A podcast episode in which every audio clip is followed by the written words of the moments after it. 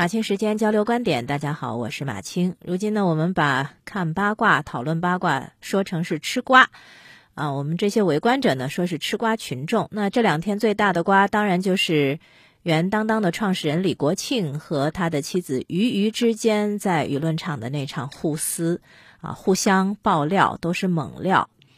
面对这么一个大瓜，大家吃瓜的姿势不太一样。那有的呢是看到其中关于婚姻、关于女性的选择；有的呢是看到了里面的公共议题；那也有的呢纯粹就是当八卦来看的。有人觉得看到俞渝这样手撕自己的老公，算是一场有力的反击，所以特别的爽。然后由此呢就联系到。近期大结局的一部美剧叫《致命女人》，认为俞渝就是现实版的致命女人。谁让李国庆这么渣呢？当然就支持俞渝这样痛快的反击。可是《致命女人》这样的剧，包括看俞渝和李国庆的这场互揭隐私大战，大家真的会有扬眉吐气、心旷神怡之感吗？我倒觉得。大家对爽剧的追求，从某种意义上说，恰恰印证了现实当中的无奈。呃，《致命女人》这部剧，简单的说一下，那个大结局，很多人都说很很痛快啊，是因为它有三个女主，最隐忍的那个传统主妇叫贝斯，她最后呢是带着胸有成竹的微笑，看着丈夫罗伯被女邻居的丈夫打成了筛子，而这个是她设计的圈套。不仅成功的送渣男上了西天，还顺便把邻居家的渣男也送进了监狱，帮助女邻居玛丽逃脱了家暴的苦海。第二个女主呢，是最潇洒的西蒙，她帮助患艾滋的老公安乐死，即使年华老去，她的身边依然有年轻男性相伴，自由而惬意。那第三个女主呢，是最现代的泰勒，她手刃了。心怀不轨的心机女之后，和幡然悔悟、劫后余生的丈夫重归于好。于是呢，那栋房子又迎来了新的住客。这个住客呢，还是个年轻的女性，年轻的一对夫妻。她更是个狠角色。呃，女性发现丈夫出轨，直接用丈夫收集的猎枪结果了渣男，真是干脆利落，大快人心。与此同时，俞渝和李国庆之间的这场现实版家庭伦理剧《庆余年》也进入高潮，让吃瓜群众亲眼目睹什么是狗血人生。哪怕有着千亿身家，最后互相抱怨的也都是柴米油盐酱醋茶。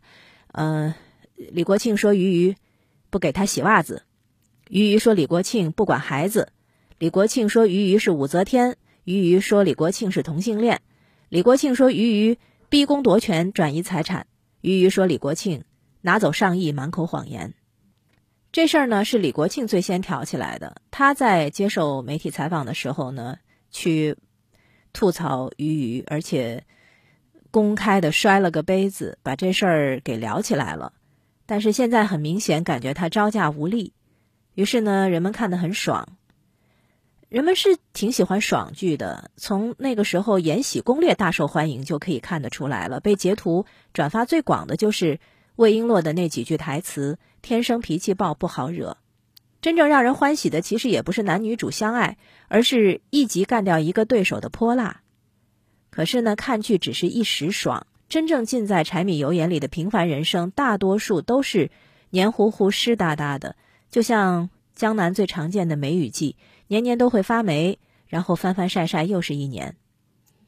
所有的爽剧都有一个致命伤，经不起推敲。《延禧攻略》里，魏璎珞为什么能够站上后宫的巅峰？依然要靠那个大猪蹄子啊！依然是皇宫争宠的桥段。《致命女人》里三个主要故事，分别是上世纪六十年代、八十年代和当下。可无论哪个年代，无论女人是传统家庭主妇还是成功的职业女性，都在家庭中遭遇背叛和谎言。痛快这个词，快乐的前提是痛苦。俞渝手撕李国庆，爆了那么多猛料，看上去的确很有力。可是那是把自己婚姻当中的伤疤捧出来，变成大众饭桌上的茶点，真的很痛快吗？痛骂对方的时候，自己的嘴脸也很难看。互殴之下。哪来的体面和尊严？婚姻对女性到底还有怎样的意义？看完这些爽剧，我们会不会问出这这么一个问题？《致命女人》里那个始终不曾搬走的邻居，给观众提供了一个旁观者视角，在他年幼、壮年和老年的时候，分别见证了三个凶案，而他的母亲和妻子则给了他三句总结：第一句是“婚姻比看上去难多了”，第二句是“死亡比离婚更便宜”，第三句是“爱情故事又一次以谋杀收场，是完全可以预料的”。所以，这真的是爽剧吗？这分明是悲剧啊！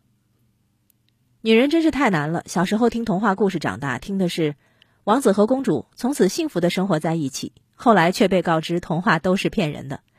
长大了，父母坚信并且催促着不嫁人的女人不可能幸福和完整。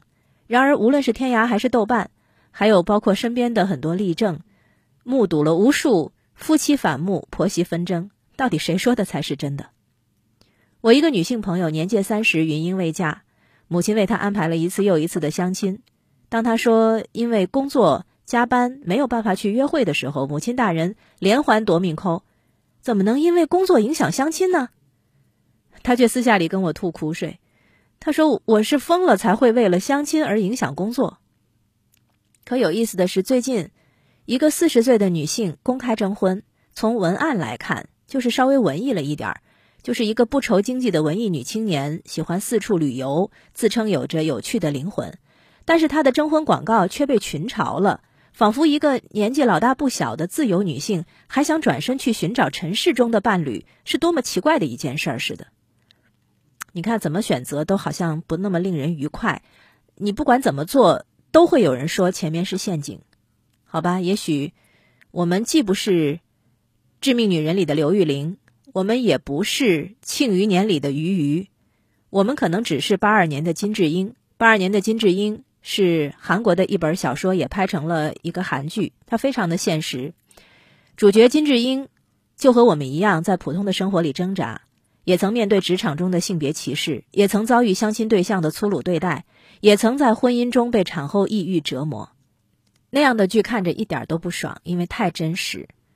但是我们也可以在真实当中产生一些幻想，比如说幻想一下自己变成刘玉玲，即使在最不堪的情史之后，仍然可以昂首挺胸，得到一个年轻异性的仰慕和拥抱。所以爽剧说穿了，只是另一种童话吧。